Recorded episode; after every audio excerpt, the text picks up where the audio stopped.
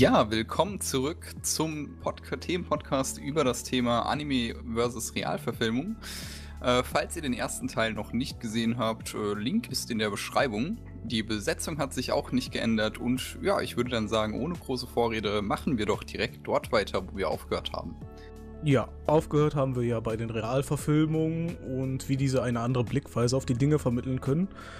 Und natürlich auch, wie diese einem breiteren Publikum entsprechen können. Also es gibt ja auch wirklich viele Leute, die sagen, dass Animes kindisch sind. Möchtet ihr dazu noch ein paar Worte sagen? Also da, da könnte der neue Tokyo Ghoul Film doch relativ viel ändern, weil der ist ja doch eher das härtere Material. Und wenn man sich dann vorstellt, wie das im Anime aussieht, dann könnte man ruhig denken, dass Anime nichts für Kinder ist. Ich denke, wer sagt, Anime ist für Kinder, hat noch nie wirklich Anime geschaut. Oder den falschen. Oder den falschen. Ja, also Tokyo Ghoul wird prinzipiell, denke ich, recht, blutig, recht, recht brutal. Und äh, wenn sie es gut umsetzen und eben, also Animes für, für Kinder, klar, die gibt's. Äh, Pokémon, Digimon, äh, das Mädchen von der Farm, Heidi, Biene Maya und Co. Ähm, aber genauso gibt es auch den harten Shit über Hentais bis zum Horror. Also dementsprechend. Ja, also besonders bei uns in der westlichen Welt sind ja so Animes gerne mal etwas verpönt und äh, da muss man ja jetzt ganz ehrlich sagen, auch wenn die Ghost in the Shell Adaption von Hollywood jetzt so ein bisschen gefloppt ist, vielleicht in den Kinos und jetzt auch der Vorwurf von dem Whitewashing kam, kann das Ding doch wirklich den Anime näher bringen an mehr Leute, weil Hollywood ist einfach viel größer. Und ja, also da kommt dann natürlich auch wieder die Frage auf, ne? wie können japanische Produktionen da überhaupt mithalten? Ihr habt ja jetzt auch Attack on Titan gesehen und Parasite. Wenn ihr da jetzt so mal einen direkten Vergleich zieht, was denkt ihr, was dem Publikum besser entspricht? Ich denke ganz klar die Hollywood-Verfilmungen, weil es wurde schon einmal erwähnt, japanische Produktionen haben ein geringeres Budget als. Und da ist es, mal abgesehen davon, dass die normale Masse äh, Hollywood-Filme gewohnt ist, einfach logisch, dass solche Produktionen sie mehr ansprechen werden. Dazu kommt auch einfach, dass Hollywood einfach bekannter ist. Jeder kann mit dem Wort Hollywood irgendwas anfangen, aber wenn man jetzt ein japanisches Studio wie äh, Funimation erwähnt, da weiß nicht unbedingt jeder, was hat das, was ist das jetzt, was haben die gemacht und woher kommen die überhaupt?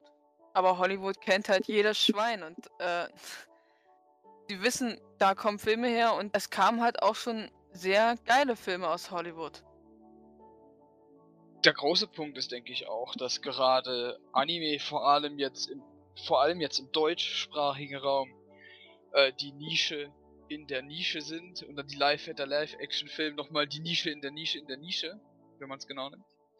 Einfach weil auch im deutschsprachigen Raum einfach die Comic-Kultur, wie sie in anderen äh, westlichen Ländern existiert, gar nicht gibt. Also wenn man jetzt zum Vergleich äh, Frankreich nimmt, und da in einen Supermarkt geht, der eine Bücherabteilung hat und der dann dort eine Manga-Abteilung hat, das entspricht dann in etwa der Größe von einem großen Comic-Geschäft in Deutschland. Die Manga-Abteilung. Und wenn du dann in einen reinen Comic oder gro großen Comic oder Manga-Laden gehst, hast du dann einfach nochmal eine größere Auswahl, wie du sie hier hast. Und äh, dementsprechend ist dann in Deutschland, denke ich, auch so das Problem einfach dieses, dass unser unsere Vorliebe hier jetzt einfach das gewaltiges Nischendasein frisst und dementsprechend einfach eine Hollywood-Verfilmung dann zur Verbreitung insgesamt besser ist, weil die einfach anders bewerben und ein anderes Publikum ansprechen, als wenn jetzt die Japaner eine Live-Action machen. Vor allem kommt man halt in Deutschland mit der Anime-Manga-Kultur halt diesen Comics und Mangas hauptsächlich dadurch in Kontakt, dass man sie entweder in dem stinknormalen Büchergeschäften sieht, in einer kleinen verstaubten Ecke. Oder wenn man auf Conventions geht, aber auf Conventions gehen halt wirklich nur die, die auch schon Fan davon sind. Und dementsprechend muss man da nicht nochmal anpreisen, wie geil Anime sind. Weil das weiß schon jeder dann. Ja, das weiß schon jeder dann in der Tat. ähm, die in der Tat. In der Tat. Ähm, okay, egal. Ähm, ja, wir hatten es vorhin ja auch schon mal, Alter, also im letzten Teil schon mal ein bisschen angeteased, sind die Genres. Also ich sag mal, mir ist da so ein markanter Satz von einem Bekannten von mir im Gedächtnis, die Japaner können eigentlich nichts außer Trash und Samurai-Dramen. Äh, würdet ihr dem, würdet ihr dem vielleicht irgendwie zustimmen, oder? Also, Nein. Eher nicht. Naja, ohne Kenshin. Ich, also ich würde schon sagen, nein. Ähm, ich habe jetzt Anohana gesehen. Zuletzt auch. Äh, Gerade jetzt als Gegenbeispiel dafür, dass sie angeblich nur Samurai-Dramen und Trash können. Ähm, würde ich eher sagen, nein. Also Anohana hat seine Stellen, wo dann, wo es dann an der schauspielerischen Leistung von manchen Leuten scheitert. Habe ich so den Eindruck, beispielsweise da, wo der eine Typ die Mutter besucht von dem Mädchen, was vor Jahren gestorben ist, und sie halber verzweifelt in Tränen ausbricht und er steht da so völlig regungslos und so, ja, tut mir leid. Ähm, und du dann dir und ich mir dann gedacht habe, ja schön, also die, wenn, wenn er jetzt auch noch total ausrasten würde, wäre das so die Stelle zum Heulen, aber so ist es halt einfach so, ja shit happens. Ähm, andererseits gibt es auch sehr viele Samurai-Filme aus Japan, auch aus meiner Sicht gesehen, die äh, mehr von der Action als von allem anderen leben und einfach unglaublich flach sind. Und ähm, ich würde einfach sagen, das kann man, man kann das so nicht direkt verallgemeinern. Man darf halt nicht vergessen, dass die Japaner anders ticken, es ist eine andere Kultur, eine andere Art und Weise, wie die Menschen funktionieren. Dementsprechend interessieren sie sich auch auf andere, an andere Sachen. Das ist es. Dementsprechend fallen dann halt auch die Filme aus, dass sie dann halt aufs japanische Publikum irgendwo auch zugeschnitten sind und es dann halt im Westen teilweise weniger Anklang findet. Lasst uns gerade mal bei Aonohana und der schauspielerischen Leistung bleiben, weil ich finde, du sprichst da einen relativ guten Punkt an. Ich habe den Film auch gesehen und ähm, ja, ich war nicht der größte Fan davon und ich sag mal, was da haben, denke ich, Animes halt auch einfach so ein, ein Vorteil, dass du einfach, sag ich mal, an so ein gewi- gewisses Muster von Emotionsausdruck schon gewöhnt bist und den, äh, ich sag mal, ein Anime, wenn er jetzt nicht wirklich grottenschlecht ist von der, von der Animation her, die auch, sag ich mal, immer bieten kann. Also klar gibt es dann auch nochmal Unterschiede in Gesichtsausdruck und so. Ich meine, wenn man jetzt irgendwie, keine Ahnung, Attack on Titan mit, äh, also den Anime, äh, mit irgendwie, pf, keine Ahnung, einem Gundam vergleicht oder so, dann natürlich sind da einfach die Gesichter haben auch noch mal einen deutlichen Unterschied. Aber meint ihr, dass Animes da generell vielleicht so, ein, so einen kleinen Vorteil gegenüber Realverfilmungen besitzen, was einfach die Möglichkeit der Emotionsdarstellung besitzt? kommt halt auch drauf an, äh, ein Anime kann halt, muss sich nicht auf seine Schauspieler verlassen. Wenn man einen guten Zeichner hat, der kann dutzenden Charaktere auch gut darstellen, aber ein Realfilm lebt von seinen Schauspielern. Wenn einer scheiße Schauspieler die Emotionen, dann ist der ganze Film hin. Und das, da ist halt der Nachteil beim Realfilm. Und vor allem auch halt bei diesen Dramen. Ich kann Stimmt. zu Arno Hane jetzt nichts sagen, weil ich den Anime leider nicht gesehen habe. Auch den Film habe ich nicht gesehen. Aber ich kann es mir halt schon denken. Vor allem, was halt angesprochen wurde, diese eine Szene. Ja, also ich habe sowohl Anime als auch Realfilm von Anohana gesehen und ja, es ist, es hängt wirklich komplett von der von der schauspielerischen Leistung ab und die war in Anohana leider nicht so überzeugend, wie sie sein sollte. Ich muss dazu sagen, die letzte Szene, die ich jetzt nicht so spoilern will, die hat mich im Anime wirklich komplett begeistert, wie die Charaktere da sich versammelt haben und wie sie da ihre Emotionen freien Lauf gelassen haben, das konnte mich wirklich bewegen. Wohingegen im Realfilm sie standen da, sie haben geweint und so, aber es, ich dachte mir, oh, wie sieht das kitschig aus. Ja, und das ist die, die, diese letzte Szene. Also ich habe den Anime nicht gesehen, aber das ist eine von denen, die ich noch am realistischsten fand. Zwischen rein fand ich es deutlich schlimmer, wie diese eine, die ich da angesprochen habe. Vorhin. Die fand ich zum Beispiel deutlich extremer. Aber ja, es ist tatsächlich, also Anohana steht und fällt mit der Leistung der Schauspieler leider, einfach weil es ein Drama sein soll. Und es ist einfach zwischendrin ist es gut, dann ist es mal wieder so Mittelmaß, dann ist es wieder unterirdisch, weil du keine Gesichtsausdrücke erkennst und dann die Stimmenbetonung und so weiter. Vielleicht hören wir, höre ich das auch nicht wirklich, weil ich kein Japaner bin, ich weiß es nicht. Vielleicht finden die Japaner das hammergeil, was die da machen. Ich find's grenzwertig. Stellenweise und stellenweise ist es auch gut. Also das ist so ein Mittelding, finde ich, bei dem Film. Was ich auch finde, ist, dass die Animes den Vorteil der Synchronisation haben. Ähm, was ich damit meine, ist, dass so zum Beispiel in der letzten Szene, da hat äh, die Protagonistin Menma äh, ziemlich viel geschnieft und so und geweint und man hat einfach kaum was verstanden, was sie gesagt hat. Sie hat auch ewig lang gebraucht, um einen Satz zu sagen. Und im Anime, da wird die Synchro einfach so zugeschnitten, dass sie emotional ist, aber kurz und prägnant. Also nicht, dass ein ewiges Geschniefe ist. Das kann man im Film einfach nicht so wegschneiden.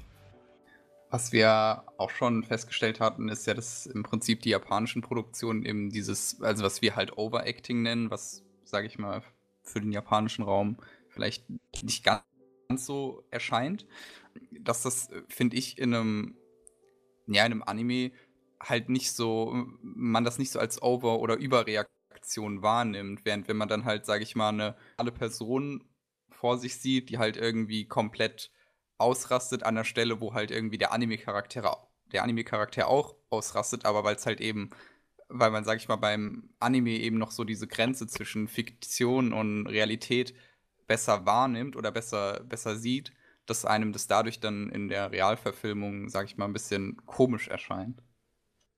Na, ich würde mal sagen, dass es, ähm, ich nehme ich nehm das gar nicht so wahr. Also der, im Anime tatsächlich. Weiß nicht warum. Ähm, es, was wie die Japaner halt so insgesamt Schauspielern, es wirkt einfach auf mich eher so, wie man es bei uns im Theater macht. Auf dem Theater ist, äh, im Theater zu Schauspielern ist ja eine ganz andere Geschichte wie für einen Film, weil du ja keine Kamera hast, die deinen Gesichtsausdruck einfängt und so weiter. Und dann je nachdem, was man da tut, hat man recht viele große Gesten und ähm, auch eine ganz andere Art und Weise mit der Stimme zu arbeiten. Dass der, auch der letzte Idiot in der letzten Reihe hört, was du sagst, versteht, was du vermitteln möchtest. Und das habe ich den Eindruck, machen die Japaner in ihren Filmen. Und das wirkt auf uns dann natürlich befremdlich, weil wir das von dem Film so nicht gewohnt sind. Im Anime wirkt vieles auf mich gar nicht wie Overacting, gerade bei Dramen. Also so total über, gar nicht so krass überzogen. Das hängt dann halt natürlich auf, wenn es jetzt gerade bei einem Drama davon ab, wie das Drama gestaltet ist, wie baut sich das auf und äh, kommt es in sich schlüssig zum Höhepunkt und ruft es dann auch was in einem hervor. Aber das ist im Anime einfach, die Gesichter passen auch besser dazu, habe ich den Eindruck, und die, die Gestik und Mimik insgesamt von den Charakteren. Und das ist halt so der Punkt. Das ist eine ganz andere, irgendwie total anders als jetzt in der, im realen Film. Ja, um jetzt einmal bei den Vorteilen vom Anime zu bleiben, da gibt es ja auch noch solche Sachen wie Effekte von übernatürlichen Dingen, wie Superkräfte, wie man es aus Naruto gewohnt ist, wo wir dann plötzlich vom Baum zu Baum springen oder sowas. Oder jetzt zum Beispiel auch bei Death Note, wo wir es in der Realverfilmung gesehen haben, wo die Shinigamis da waren, die ja sehr nach dem Original wirkten. Findet ihr, dass da die Animes auch wieder einen unfairen Vorteil haben oder schlagen sich da die Live-Action-Filme ganz gut? Na, ich finde schon, dass die Animes da einen Vorteil haben, weil so Special Effects da einfach dazugehören. Also es wirkt nicht irgendwie komisch, als würde es nicht reinpassen wohingegen bei Realfilmen, du hast die reale Welt und dann also so, eben wie du gesagt hast, die Shinigamis, die komplett befremdlich aussehen. Also da kann ich Full Moon einfach nur ähm, zustimmen. Eine Real, ein Realfilm, der halt auch Welt, wie wir sie kennen, darstellt, da wirkt so ein Shinigami oder ein, ähm, keine Ahnung, was halt sonst alles mit CGI eingefügt wird, wirklich so dermaßen befremdlich, dass es seltsam aussieht, dass es unnatürlich wirkt. Aber ein Anime, da ist von Anfang an alles eine andere Art von äh, Wahrnehmung und dann wirkt so ein Shinigami halt auch passend zu dieser Welt. Ja. Also jetzt gerade am Beispiel äh, am Beispiel äh, Death Note finde ich das jetzt nicht ganz so extrem. So viele übernatürlichen Effekte gibt es da gar nicht. Das einzige, was halt im Film direkt zu sehen ist, das sind die Shinigami-Augen und die Shinigamis, von derer man nur, von denen man eigentlich nur zwei, drei sieht, wenn man den äh, Typ, den Misa, der Misa da gerettet hat, mitrechnet. Ähm, mich stören die dann nicht. Ich finde die sogar passen sogar einigermaßen rein. Unecht wir insgesamt. Äh, bei so Sachen wie von Baum zu Baum hüpfen, ist jetzt die Frage, wie realistisch die das hinbekommen. Am meisten kleineres Budget, die kriegen es nicht so hin. Habe ich so den Eindruck.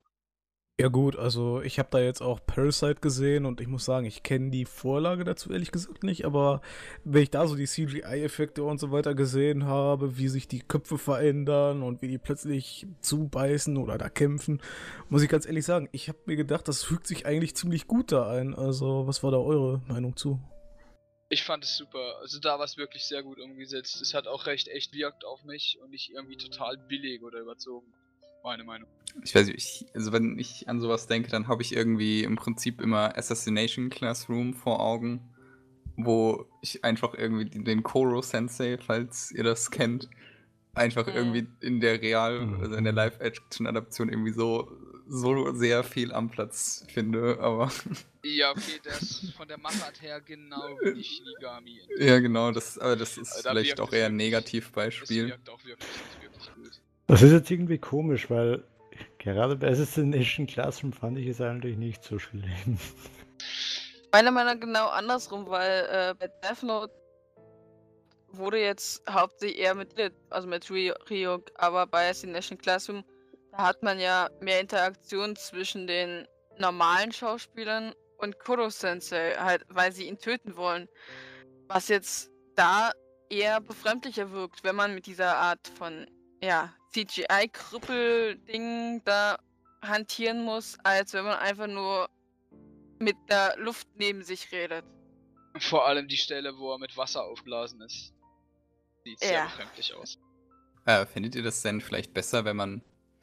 Also sagen wir mal, findet ihr denn Adaption besser, wo man komplett auf sowas verzichtet? Also wenn mich jetzt mal mich recht entsinne, war zum Beispiel ein äh, Ruronin Kenshin im Prinzip so ziemlich gar nichts mit CGI, was ja auch, sag ich mal, dem Setting entsprechend Sinn macht. Also findet ihr sowas da, also findet ihr solche Adaptionen dann tendenziell eher oder eher gelungen als andere, beziehungsweise würdet ihr vielleicht an einen Film, wo ihr wisst, okay, da muss irgendwas mit CGI gemacht werden und ihr habt jetzt noch nicht aus Trailern gesehen, ob äh, euch das schon eher zusagt oder eher negativ zusagt, würdet ihr so einen Film vielleicht euch eher mal ranwagen? Ich würde wohl eher auf einen Film ohne CGI setzen, weil CGI ist etwas, was man noch eher verbocken kann und das einem die Lust am Film versauen kann. Und da bin ich wirklich, da setze ich lieber auf Filme ohne das. Also ich für meinen Teil habe Rurouni Kenshin ohne zu wissen, dass es eine Live-Action-Film ist, gesehen. Ähm, da trifft jetzt wahrscheinlich auch wieder das Klischee drauf zu mit diesen Samurai-Dramen. Ähm, super geile Filme, alle drei. Also, ähm, es musste nicht mit Special Effects gearbeitet werden, außer am Ende, wo, äh, außer beim Endfight, wo alle gegen äh, Shishio kämpfen, weil Shishios Schwert ja brennt. Ich weiß nicht, wer die Vorlage kennt, wer den Anime gesehen hat oder den Manga gelesen. Ähm, was man ihm vor, was man das Einzige, was man dem Film und vor allem dem zweiten Teil vorwerfen kann, ist, dass er unglaublich, der gerade der zweite Teil sehr gehetzt wirkt, einfach weil man viele Dinge noch mit einbringen musste, die eigentlich im ersten Teil hätten gebracht werden müssen, aber aufgrund der Storyumstellung nicht haben kommen können. Dementsprechend gerade der zweite Teil sehr, sehr gehetzt wirkt. Aber sonst äh, ist das alles sehr gut umgesetzt. Man merkt, dass jetzt gerade, dass manche Kämpfe im Vergleich zum Anime anders inszeniert werden. So zum Beispiel äh, der erste Kampf zwischen Soji und Kenshin, der im Anime einfach darauf rausläuft, dass sie sich 10 Minuten anstarren, beide den Griff an der Waffe, wie es Samurai eigentlich auch gemacht haben und nicht ziehen, bis sie die Öffnung sehen und dann letzten Endes sich das Ganze auf ihre Schwertzugtechnik verlagert, sie sich treffen in der Mitte und die Schwerter brechen, sondern im Anime ein bisschen mehr auf Act äh, dem Anime der Live-Action ein bisschen mehr auf Action aufbauscht, so ein bisschen die Schwertchoreografien reinzubringen. Aber sonst ist die, ist die Live-Action verdammt gut umgesetzt. Der Schauspieler, der auch Kenshin spielt, ist unglaublich glaubwürdig. Mal davon abgesehen, dass er am Ende von Sano gestützt wird, der eigentlich halb tot ist. Aber okay, ähm, shit happens.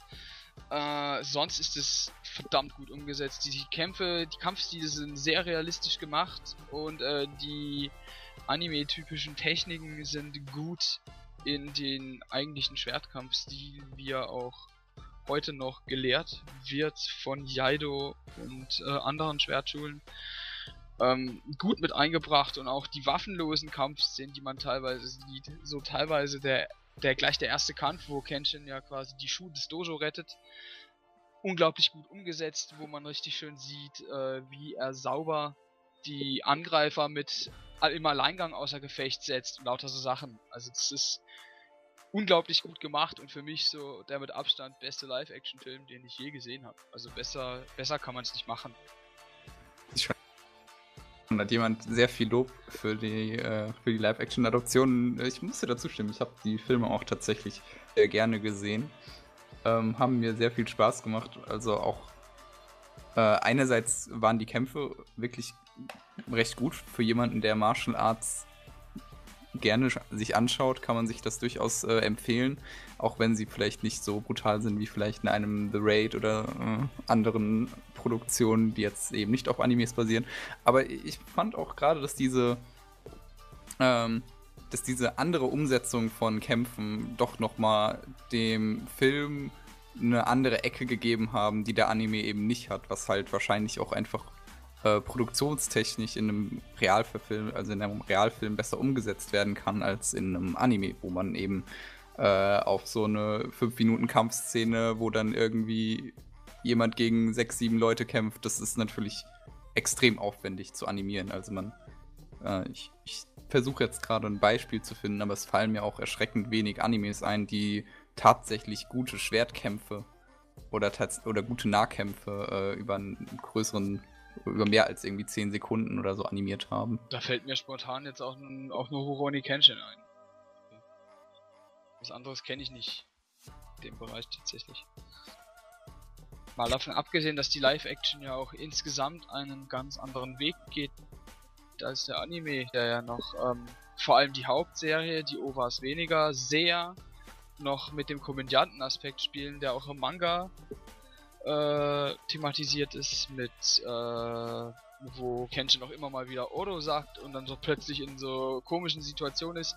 Das fehlt in der Live-Action fast komplett, aber ähm, man merkt halt, gerade wenn man den Anime nicht kennt, merkt man das auch nicht, dass da irgendwie was fehlen könnte, einfach weil ähm, da einfach so die ernstere Seite von Kenshin betont wird, dass er quasi derjenige ist, der, der ein ehemaliger Killer, der sozusagen die das, diese Attitüde komplett ablegt und dann Reue zeigt, indem er andere dann letzten Endes doch beschützt.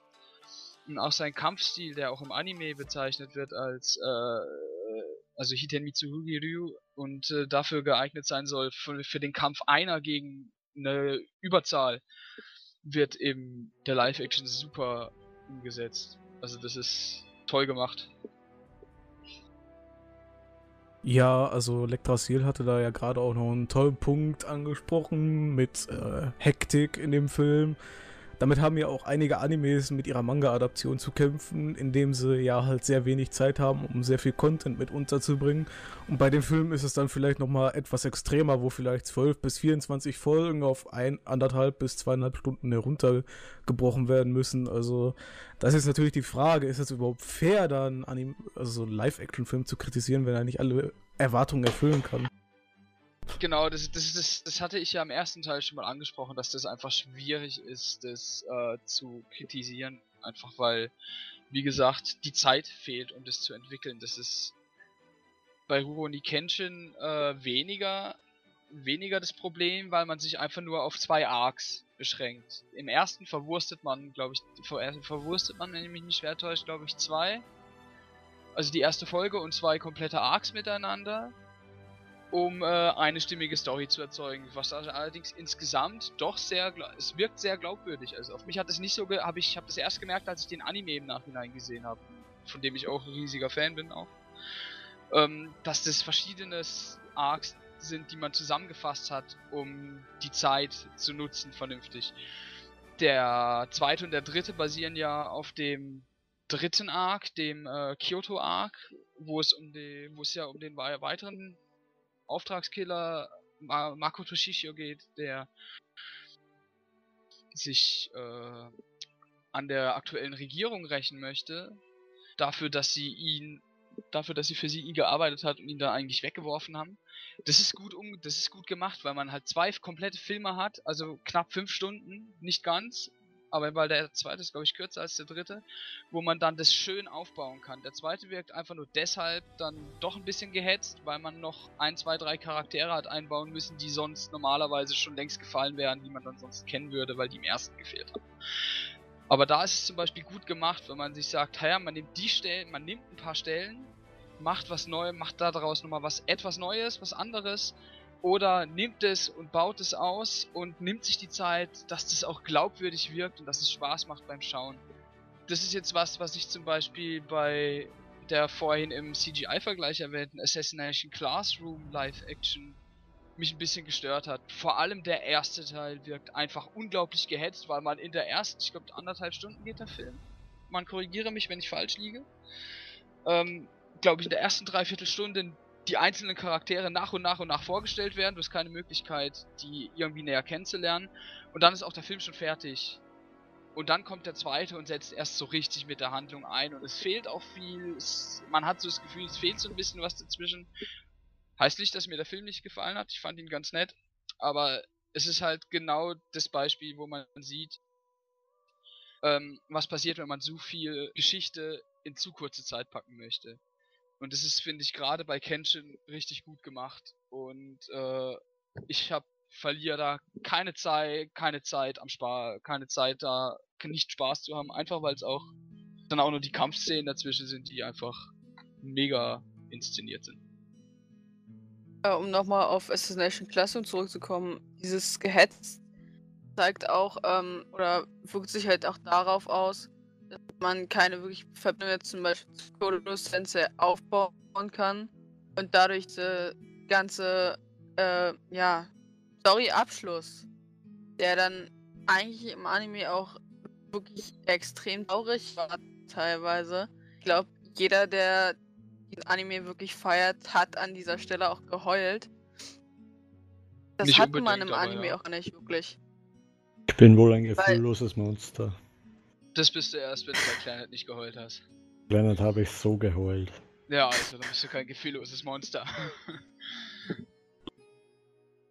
man, man, äh, man kann einfach diese Verbindung nicht aufbauen, weil die Folge aus dem Anime hatte vor allem in der ersten Staffel den Aspekt, Charaktere kennenzulernen und nicht nur oberflächlich, sondern auch mehr, äh, ja, wirklich tief, tiefer zu gehen. Man konnte verstehen, wie diese Charaktere, welche Motivation sie zum Beispiel auch hatten. Und das fehlte einfach diesem Film, weil er eben so schnell wie möglich alles abarbeiten wollte. Er wollte auch abarbeiten. Was dazu auch führte, dass viele Sachen auch einfach zu kurz kamen. Das stimmt. Allerdings. Im Anime hat man wirklich die Fans haben wirklich gesagt, Koro Sensei, das ist der Lehrer schlechthin. Den möchte jeder haben als Lehrer. Ja. Und sogar die Fans, obwohl Koro Sensei eigentlich immer als der Böse dargestellt wurde, liebten ihn die Fans. Wenn den Anime geguckt hat, dann weiß man einfach auch, warum man diesen liebt, weil er, man, äh, er wird zwar als böser Wicht, also als Bösewicht vorgestellt, aber er verhält sich einfach nie so. Außer diese eine Szene mit den Haustürschildern. Es ist wirklich die einzige Stelle im ganzen Anime, wo er wirklich auch, ja, pseudo-böse war. Er Eben. wollte halt nur diese Motivation schüren. Aber das Ganze, ja, geht halt komplett unter. Ja, genau. Das ist es. Wobei ich auch den Eindruck habe, dass man das am Anfang bewusst so gemacht hat, dass man Koro Sensei erstmal so als den Oberbösewicht schlechthin darstellt, um ihn dann nach und nach zu entdämonifizieren, würde ich das jetzt mal nennen. Er ist ja, am Anfang wird er quasi als so der Endboss dargestellt und dann, je länger der Anime geht, desto weniger hab ich, hatte ich persönlich das Gefühl, dass er der Kid, dass er der große Endboss ist, den man umnieten will. Und spätestens als dann Shiro auftaucht, der ja auch in der Vergangenheit von Koro Sensei eine Rolle gespielt hat, hat man dann auch das Gefühl, es kann nicht Koro Sensei sein, wenn man sich diesen mysteriösen weißen Mann anschaut. Ja, das zeigt Und- sich ja dann auch ähm, in der In der zweiten, zweiten Staffel. Staffel, genau. Ja, richtig. bei dem, bei diesem Klassenkampf. Einfach, dass auch die äh, Schüler merken, hallo, da läuft gerade was falsch, warum sollen Genau. wir diesen töten? Und das wird im. Das geht in der Live-Action so ein bisschen unter. Also der erste Teil ist ja quasi die erste Staffel, der zweite ist die zweite. Ungefähr. Ja, es geht ein Ähm, bisschen rein. Genau. Und da ist es. Und da merkt, gerade im ersten Teil merkt man es extrem. Da fehlt einfach die Zeit. Es ist nicht so, dass der Film von vornherein eine Katastrophe ist. Das möchte ich persönlich nicht sagen, weil ich habe ihn gern geschaut, so ist es nicht. Aber ihm fehlt die Zeit, dieses gez gezielte Stück für Stück Entdämonifizieren von Koro Sensei voranzutreiben. Da wird einfach mal kurz am Anfang die Szene mit den Schildern von den Häusern wird schon gebracht, aber nur ganz kurz und danach ist er mehr so, ist er von Anfang an so gefühlt für mich der große Motivator. Und das äh, fehlt, um das richtig voranzutreiben. Ja, um jetzt nochmal kurz bei der Zeitfrage zu bleiben, ihr habt das ja jetzt immer wieder ausgeführt, dass es halt problematisch ist, in zwei Filmen unterzubringen. Äh, dann wäre natürlich die Frage, wäre das vielleicht sinnvoll, das mehr als Serie zu adaptieren, wie es original auch gedacht war? Wahrscheinlich einfach halt, um auch diese Beziehung zwischen Schüler und Lehrer besser aufzubauen. Weil man in der im Anime verfolgt man sie ja wirklich das kein komplette Schuljahr über. Und äh, ein Film von, ja, keine Ahnung, drei, vier Stunden, der kann sowas einfach nicht unterbringen. Ich Ja, denke, es ist immer so wichtig, sagen. dass man das, das Herz der Serie dann auch in einen Film unterbringt, auch wenn man irgendwie dann Sachen kürzen muss. Aber gut, ähm, ja, eine Sache, auf die ich noch zu sprechen kommen wollte, ist, was mir unter anderem eben wieder bei Ronin Kenshin oder aber auch bei Sachen Death Note oder äh, Assassination Classroom aufgefallen ist, dass man in den Live-Action-Adaptionen oder in den japanischen Live-Action-Adaptionen ähm, sehr stark versucht, die, ähm, die Anime-Charaktere, sag ich mal, auch optisch einzufangen, was sich dann meist in irgendwelchen sehr interessanten Frisuren auswirkt, sag ich mal. Ähm, oder eben so Sachen wie, äh, ja, die anime-typischen Kampfmoves, wenn man jetzt wieder auf Ruronin Kenshin bekommt. Ähm, würdet ihr das denn vielleicht besser finden, wenn man sowas in einem Real, in einer Realfilm-Adaption einfach weglässt oder denen, sage ich mal, wenigstens normale Frisuren gibt? Oder sagt ihr, das gehört dazu? Das, Das, also hängt, das hängt, würde ich sagen, von der Adaption ab. Also jetzt bei Kenshin ist es nicht, weil fällt es soweit nicht, insofern nicht auf, da es schon im Anime, sowohl in den OVAs, als auch in der Serie, als auch im Manga, ähm, keine abgefahren, wirklich abgefahrenen Frisuren gibt. Äh, das Einzige, was ab und an abgefahren ist, ist die Haare, sind die Haare, dass man das aber in einem japanischen Setting, in einem japanischen Film eigentlich schwarz bis äh, rotbraun, wie es bei Kenshin der Fall ist, hat, ähm, ist finde ich völlig normal. Also da hat man, da hatte man halt keine großen Überraschungen, finde ich. Der springende Punkt ist, sind dann halt die Kampfszenen. Jetzt äh, ist ja eine Bleach Live Action geplant, für die es ja mittlerweile auch einen Trailer gibt, soweit ich weiß. Wenn der Trailer echt ist, den ich da gesehen habe, wenn der echt ist, finde ich das grenzwertig, weil die Frisuren, diese anime-typischen Frisuren versucht worden sind, eins zu eins über, zu übernehmen. Und dann auch diese abgefahrenen Kampfposen. Und das macht das Ganze, ich glaube, das Gefühl, also, dass es ganz nett ist zur Unterhaltung, aber insgesamt einfach gewaltig überzogen werden kann. Werden, wirken wird. Seltsamer Satzbau. Ähm, bei Kenshin ist es halt eben nicht der Fall. Man merkt, dass sie sich da halt erfahrene Choreografen im Bereich äh, Martial Arts, speziell Schwertkampf, Waffenkampf dazugeholt haben. Ich, einer der geilsten Kämpfe in der Film ist ja auch, wo der Ninja-Kampf da zwischen dem alten Sack und äh, dem Typ, der Kenshin da aus irgendwelchen unerfindlichen Gründen jagt. Der einfach super umgesetzt ist mit Sai gegen äh, diese gegen seine Doppelklingengeschichte da. Ähm, die einfach, die wirkt glaubwürdig. Man hat hier drauf gesorgt, dass die geschaut, dass die Schritte, die sie machen, sie sind sauber, die, äh, es ist alle, ist alles sauber auschoreografiert. Man hat dieses, äh, seit Kenshins typischen Move, den er ja eigentlich macht, dieses Ryo Sen, wo er in die Luft springt und einfach einen Schnitt nach unten macht, um äh, seinen Gegner quasi auf dem Weg kampfunfähig zu machen. Das hat man komplett rausgenommen. Man vermisst es aber nicht, weil es einfach in dem Film jetzt, wenn man ihn jetzt an Fäden gehangen hätte und hochgezogen, damit er diesen Move auch so ausführen kann, hätte komplett unglaubwürdig gewirkt. Ähm, und genau das ist es, wovon das äh, Ganze lebt. Dass es einfach eben nicht diesen, dieses Unglaubwürdige hat, wie es jetzt, äh, wo ich das, wo ich die Befürchtung habe, dass es jetzt bei Bleach drauf rauslaufen wird. Was meinen denn die anderen zu Anime-Frisurhaaren in Realfilmadaptionen? Also, ähm, wenn es jetzt nicht eine Frisur ist, die allzu abgefahren ist, jetzt. Ich weiß jetzt nicht, ob es davon einen Realfilm gibt. Jetzt als Beispiel äh, Yugi aus Yu-Gi-Oh! Darauf könnte man verzichten, aber es einfach nur eine äh, andere Haarfarbe zu geben, wie jetzt bei Assassination Classroom Nagisa, dann finde ich, könnte man sowas halt übernehmen, weil als ich den Film geguckt habe, ich war total verwirrt einfach, weil es dieses typische hellblaue Frisur nicht gab. Und ich dadurch überhaupt nicht diesen Charakter wirklich als diesen kleinen Nagisa identifizieren konnte. Der wirkte völlig fremd auf mich. Naja, wie soll ich sagen? Mich stört das eher weniger.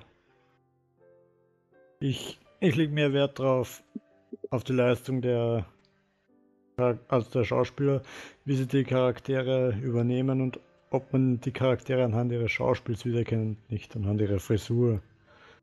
Wie du sagtest, äh, Nagisa in Assassination Classroom. Ich fand es eher besser, dass sie die, die normale Haare hatten, weil diese bunten, was haben die alle für Haare? Rot, blau, grün, blond, also sich. Das hätte in einen Realfilm irgendwie nicht so gepasst, finde ich. Bei Karma haben sie ja die roten Haare, diese knallroten Haare, die er im Anime hatte, glaube ich, auch draufgesetzt gehabt, wenn ich mich nicht schwer täusche. Mm, ich glaube nicht. Nee, ich glaube, das war mehr so eine äh, gleiche Haarfarbe über Kenshin, also mehr so dunkelbraun, Na, also hellbraun. Ich glaube, bei Nagisa war sie doch extremer. Ich such's mal gerade. Ähm, das hätte man ohne Probleme schon umsetzen können mit so rot, mit so einem rotbraun.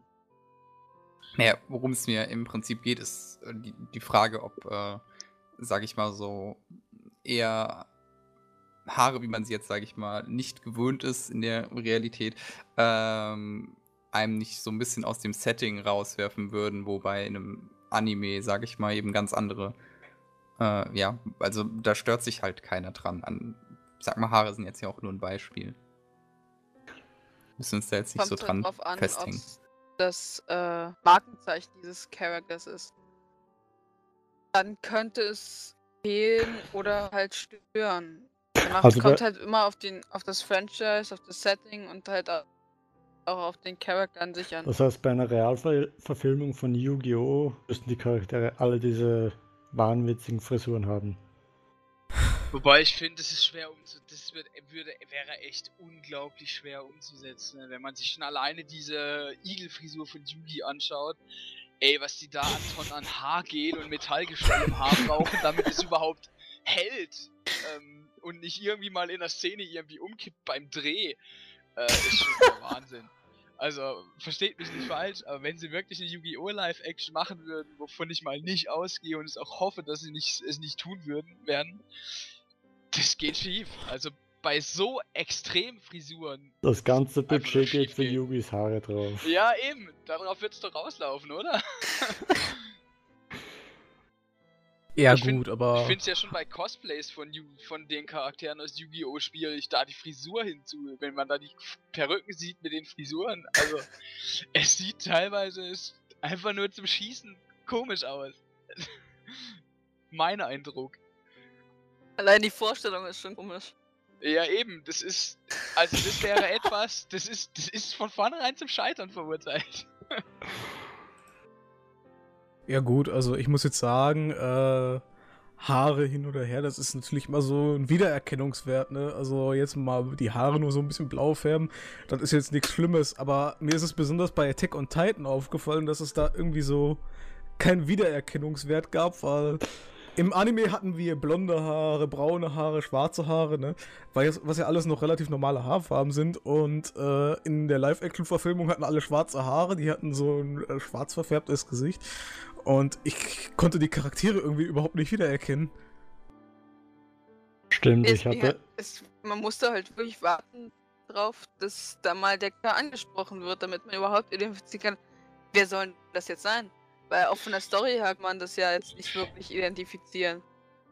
Ja, Ah. das ist die Schwierigkeit, die ich angesprochen habe, mit diesen, vor allem im ersten Teil, mit dieser unglaublichen Flut an Nebencharakteren auch. Vor allem die Japaner Mhm. sehen sich ja alle wie aus dem Gesicht geschnitten aus. Den einzigen, den man ohne Probleme identifizieren konnte, war der Dicke. Welcher Dicke? Und Hanji. der Dicke, der im zweiten Teil den Heldentod stirbt. Äh, schauen. Ah, Sanagi heißt er. Puh. War wohl so unwichtig, hab mich vergessen. Ja, ich, Ja, we- ich weiß, wen du Ja, er meinst. hatte, keine er hatte keine große Rolle. Der Typ mit der, ich glaube, das war doch, doch der mit der Axt, der immer die Genau, äh, genau. Fersen Ja, stimmt. Der, auch, genau. ja. Der war Ah. Das ist cool. der einzige, den ich erkannt, den man immer erkannt hat, einfach weil es der einzige Dicke war. Ja, es war halt einfach dadurch schon. Ich meine, man lassen, wenn man den Anime auch nur eine Folge geguckt hat, man weiß, Armin ist ein kleiner, schwächlicher Junge, der im Grunde nichts kann, der mal sofort losheult. Mit einem Top-Schnitt. Mikasa ist total auf Ehren fix- fixiert und er dann auf die Titanen. Hm. Und wenn man sich den, den Film nur fünf Minuten guckt, da wird alles über den Haufen geworfen. Armin ist nicht mal mehr blond. Er ist Ja, okay, wie willst du das machen, wenn ein reiner fast so groß wie, ist, äh, ne? fast so groß wie Eren. Mikasa will alle Titanen absen, was überhaupt nicht mehr passt. Und Eren ist, ja, Es ist so kann man nicht quasi. mal Ja. beschreiben.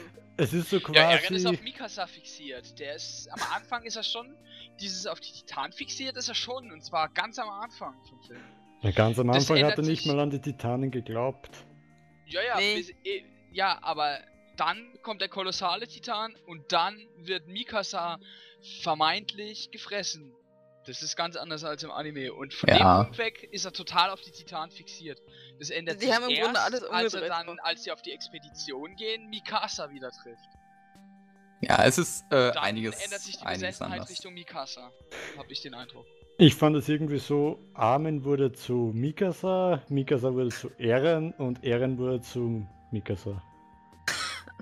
Zwei Mikasas. Drei. Drei Mikasas. Was war? Also Eren in der Hinsicht, dass er nur Augen für Mikasa hatte. Also so quasi die Beziehung umgedreht. Während Mikasa nur auf die Titanen fixiert war. Und Eren äh, und Armin hat man halt komplett rausgeschmissen und einen neuen Armin reingeschmissen. Armin war einfach irgendwie viel mehr Badass wie als, als Ja. Anime. Ja gut. Ähm, wir müssen langsam zum Schluss kommen. Ich denke, die Attack on Titan Live-Action-Adaption ist definitiv einen Blick wert, auch vielleicht nicht aus den Gründen, wie man äh, zuerst meinen mag. Ähm, ja, die, die allerletzte sozusagen Abschlussfrage, die ich an euch haben würde, die ihr ja, recht kurz beantworten noch könnt. Äh, wenn ihr euch einen Anime aussuchen dürftet, den ihr denn als Live-Action-Adaption äh, umgesetzt bekommt, und zwar genau so, wie ihr euch das vorstellt, was wäre das denn oder welcher Anime wäre das denn? Ladies first. Ähm, also, wenn ich einen Anime vorstellen würde, dann wäre es ein ruhigerer und dann würde ich einfach meinen Lieblingsanime bevorzugen, äh, Silver Spoon, weil da kann man eigentlich, eigentlich gar nicht so viel falsch machen. Wie sieht es denn mit euch beiden Männern aus? Ähm, wenn ich mir was raussuchen dürfte, dann wäre das wahrscheinlich The Garden of Sinners, Karano Kyokai. Weil ich, äh, weil der so ein bisschen auf der Thriller-Ebene spielt und obendrein noch mit äh, auch so ein bisschen Fantasy mit reinnimmt, aber allerdings nicht so extrem wie jetzt zum Beispiel Bleach oder Konsort Fairy Tale Konsorten, sondern eher auf subtiler Ebene und nur wenig mit Magie etc. arbeitet. Dann mehr mit dem Kopf und ich das sehr, sehr spannend finde, finden, finden würde, das mal mit Menschen zu sehen. Ja. Ähm, ich würde sagen Fate Zero. Wenn man den Anime wirklich aus einem wirklich guten Live-Action-Film umsetzen würde, das wäre so episch. Obwohl ja, mich jetzt schon da viele Probleme sehen könnte. Fate Zero. Ja, Fate Zero, das kann man nicht als Live-Action adaptieren, das geht nicht. Nicht zur heutigen Zeit. Ja, ist immer schwierig. Also, wenn ich mir ein Anime aussuchen würde, das wäre dann vermutlich Monster. Da gibt es keine Magie. Das ist einfach nur Dr. Tenma, der durch die alte DDR zieht. So muss das sein. ja, ich glaube, an dieser Art Zusammenfassung oder an diesen Wünschen sieht man ja schon recht gut, mit welchen Problemen diese ganze Live-Action-Adaption-Geschichte behaftet ist. Ähm, ja, wollt ihr noch unbedingt etwas loswerden? Ja, was wäre denn dein Wunsch-Anime, der umgesetzt wird? Achso, äh, gute Frage. Äh, ich würde jetzt mal einfach Tengen Topper Gurren Lagan sagen, einfach weil ich Mechas geil finde und. Ich dachte, jetzt kommt Boku Also, da frage ich mich immer die Bouncing Boot Mechanik hinkriegt in der Live-Action-Verfilmung. Das, das, ist eine Kunst für sich. Ja, ich glaube, es gibt schon genug Live-Action-Adaptionen von gewissen Hentais, also wenn sie vielleicht nicht eins zu eins sind. Insert, insert, äh. random Pornofilm. Ja, ich denke auch. Äh, ja, bevor das äh, Niveau zu tief sinkt, äh, würde ich sagen, beenden wir diese Runde. Ich bedanke mich ganz herzlich bei unseren Gästen, dass sie, oder dass ihr besser gesagt, äh, Zeit gefunden habt, mit uns darüber zu diskutieren und äh, natürlich auch ja, eine kleine Anf äh, Anforderung an euch, liebe Zuhörer. Äh, was sind denn so eure Live-Action-Adaptionen, die ihr besonders gut oder besonders schlecht gelungen fandet? Schreibt es uns doch mal in die Kommentare, wenn ihr wollt. Ansonsten bleibt mir nur zu sagen, wenn es euch gefallen hat, lasst uns doch ein Like oder ein Abo hier auf YouTube da und schaut ein bisschen mehr Unsinn.